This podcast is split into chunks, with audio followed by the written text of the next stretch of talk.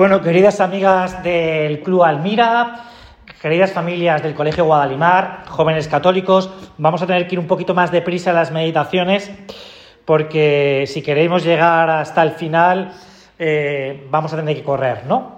Hoy toca hablar de la cátedra de Belén. Y para eso nos vamos a fijar en un texto de, de San Pablo. Un texto de San Pablo que cuando escribe a los hebreos, supuestamente la carta de los hebreos de San Pablo, pues dice, al llegar la plenitud de los tiempos, Dios se ocultó tras el rostro de un niño. La majestad eligió la vulnerabilidad. Súper interesante esto, súper interesante por lo que vamos a decir. Porque no podemos olvidar que el hombre es un ser vulnerable. De hecho, si tú te acuerdas, eh, nada más pues eh, el encierro por la pandemia, ¿no? el confinamiento por la pandemia, unos días después de ese 13 de marzo, el 27 de marzo, el Papa Francisco impartió una bendición urbi et orbe para todo el mundo en el que veíamos al Papa caminar ¿no? por la plaza de San Pedro él solo, como no lo habíamos visto nunca. ¿no? Como... Y el Papa ahí decía que la tormenta desenmascara nuestra vulnerabilidad y deja descubiertas esas seguridades falsas y superficiales con las que nos hemos construido nuestras agendas, nuestros proyectos, nuestras costumbres y prioridades. Esto me lleva a mí a una gran pregunta, y es cuándo voy a descubrir que soy un ser vulnerable, que tengo defectos, que tengo miserias, que, que caigo bajo una pequeña bajo una pequeña tentación, ¿no? La que sea, ¿no? de vanidad, de codicia, ¿no? Ahora que, llega el momento de, los Reyes Magos, ¿no? Y que en todas las casas, pues es un momento que debería ser de alegría, ¿no? Pues a veces se nos mete, por ejemplo, la envidia, ¿no?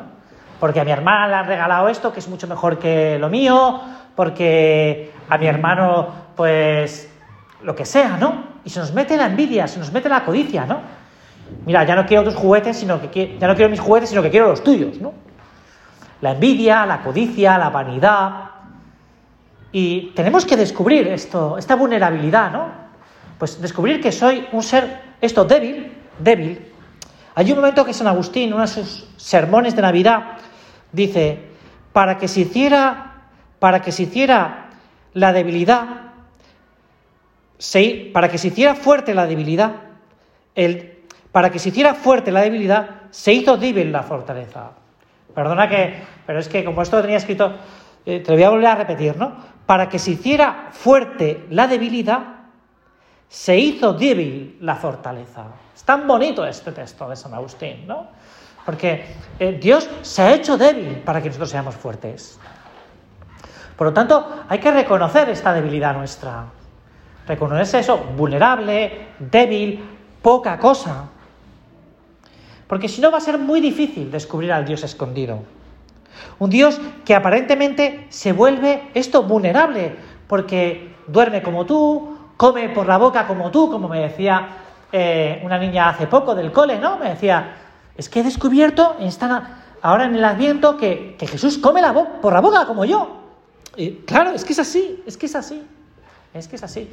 Jesús se cansa, Jesús ha pasado por el dolor, Jesús es posible que pasara el sarampión, yo qué sé, y que le viéramos con un poco de fiebre, porque Dios ha querido pasar por, por las cosas más humanas. Por eso San José María hay un momento que, que, que dice estas palabras tan bonitas, ¿no? Jesús niño, Jesús adolescente, me gusta verte así, Señor, porque me atrevo a más me gusta verte chiquitín como desamparado para hacerme la ilusión de que me necesitas. Tenemos que descubrir esto. Y esto es una de las partes más importantes de la Navidad. Porque eh, hay que saber ver la grandeza de la humildad. San Agustín, del que hemos citado anteriormente, lo decía, si quieres ser santo, sé humilde. Hay que descubrir el valor de la humildad. ¿Por qué? Porque si no, se nos mete la soberbia. El yo, el yo, el yo, ¿no? Y ayer estaba en mi casa, ¿no? Y, y empezó a hacer unas propuestas sobre la Navidad, ¿no? Pues podríamos hacer esto, podríamos hacer aquello otro, ¿no? Todas mis propuestas eran rechazadas y hubo un momento que yo dije, bueno, se me metió un poco la soberbia, ¿no? Es decir, pero bueno, a ver si alguna, mm, pues, es aceptada por vosotros, ¿no? Bueno, la gente se rió un poco, ¿no? Bueno, a veces es que queremos siempre tener, llevar la razón, ¿no? Y aquí a Jesús le vemos que se oculta, se oculta, ¿no?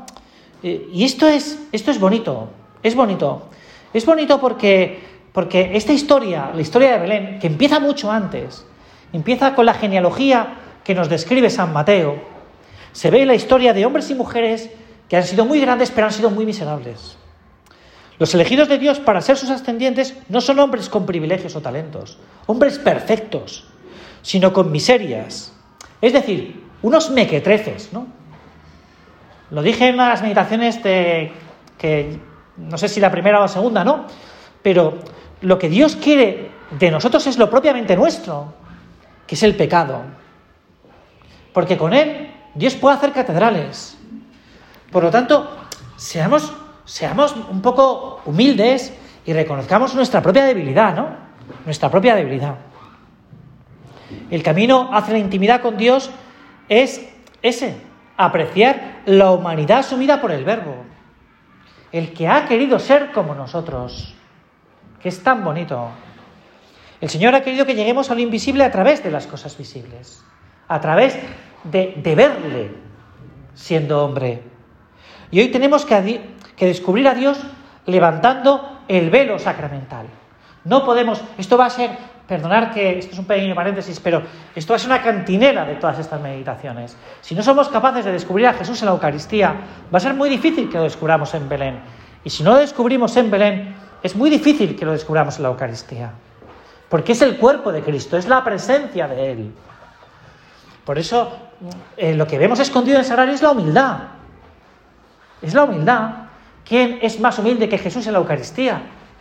Que podemos hacer con Él lo que nos dé la gana. Por lo tanto, eh, porque esta mañana eh, le he preguntado a, le he preguntado a una confidente, ¿no? He dicho, ¿has escuchado la meditación del otro día? Y me ha dicho, sí, sí, la he escuchado, ¿no? Pero eh, le pasa como siempre, que dice muchas cosas, pero concretiza poco. He dicho, bueno, pues voy a concretizar un poco el tema de la humildad, ¿no? Me parece que, que es muy importante, uno, que en esta Navidad intentemos rendir el juicio. Rendir el juicio. Hay un punto de surco que escribe San José María que, que habla, que habla de, de cómo puede ser nuestra humildad. Rendir el juicio, el no querer siempre llevar eh, la razón en todo, el ceder, el, por ejemplo, el no elegir el mejor sitio, ¿no? Pues vamos a ver una peli en familia, ¿no? Y yo me cojo el mejor sitio, el mejor sillón, ¿no? Ahí me recuesto, tal. Oye, pues, pues no elijas tú el mejor sitio, ¿no? El ceder, el... Bueno, pues estas cosas que son tan pequeñas son cosas de la humildad, ¿no? El elegir, elegir para mí a veces lo peor, ¿no? A veces lo peor. Y esto, si le damos ese sentido de trascendencia, lo hago por los demás, lo hago por Jesús, lo hago por ti, pues entonces veremos que, nos, nos, encontraremos, alegres, porque lo hacemos por un amor, por un amor. Bueno, esta meditación a lo mejor es un poco más corta, ¿no? Pero me parecía que era importante que descubriéramos el, valor de la humildad, ¿eh? el valor de la humildad, porque es lo que decíamos al principio, Dios se ha hecho vulnerable, Dios se ha hecho débil para que tú seas fuerte, para que lo sea yo. Vamos a Belén, ¿no? Ya nos encaminamos, estamos muy cerca de Belén. Pues es importante que nosotros vayamos con esa actitud de los pastores, ¿no? Nos veremos en otra meditación, si Dios quiere, ¿no? En el que ellos, ante el anuncio de los ángeles, se levantan deprisa y se encaminan hacia, allí, ¿no? Se olvidan de su comodidad, de su sueño, de si. No, obedecen, porque una parte integrante o un elemento configurador de la humildad es la obediencia, la docilidad, ¿no? En estos días, ¿no? Pues cuando tu padre o tu madre diga, vamos a casa de los abuelos, ¿no? Y a ti no te apetezca, rinda el juicio, pues, pues vale, va, me voy a cambiar, me voy a preparar, voy a quitarme el pijama, ¿no? Porque llevo todo el día en pijama y, me voy a... Y, vamos a casa de los abuelos, ¿no? Eh, estábamos viendo una peli y nos dice mamá, eh, oye, pues eh, levántate y me ayudas a preparar la cena. Y tú coges y rindes el juicio y te levantas y... Pues estas son cosas pequeñas, pero es que es la vida cotidiana de Jesús, ¿no? Estoy seguro que alguna vez María, siendo el niño, le diría, Jesús, ¿me, ayudas a preparar la cena? Y Jesús dejaría todo lo que estaba haciendo y iría a preparar la cena con su madre, ¿no? Bueno, pues vamos a aprender un poco de esta vulnerabilidad y debilidad del niño para que nosotros veamos la grandeza del amor de Dios. Bueno, pues nada, hasta, la, hasta mañana, si Dios quiere, porque tengo tanta ilusión por estas meditaciones que al final veo que, que vamos a llegar hasta el final. Estoy convencido, ¿no? Hasta el bautismo de, Jesús en el Jordán.